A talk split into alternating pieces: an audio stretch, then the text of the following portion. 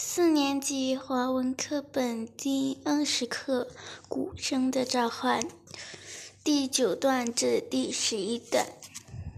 我校在二十年前就创立了二十四节令鼓鼓队。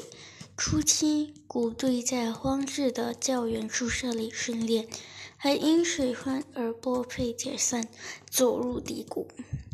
所幸在全校师生不辞劳苦的坚持之下，得以浴火重生。带着村民满满的支持与鼓励，不辞劳苦，发奋图强，不断提升鼓励至今。老教练说，在二零零九年，二十四节令鼓被列为马来西亚非物质文化遗产。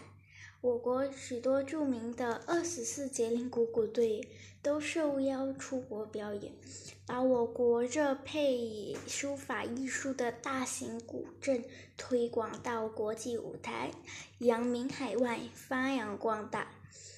二十四节令鼓的踪迹遍布五大洲，已经推广到非洲的孤儿院，非洲小孩也穿上色彩鲜艳的衣衫。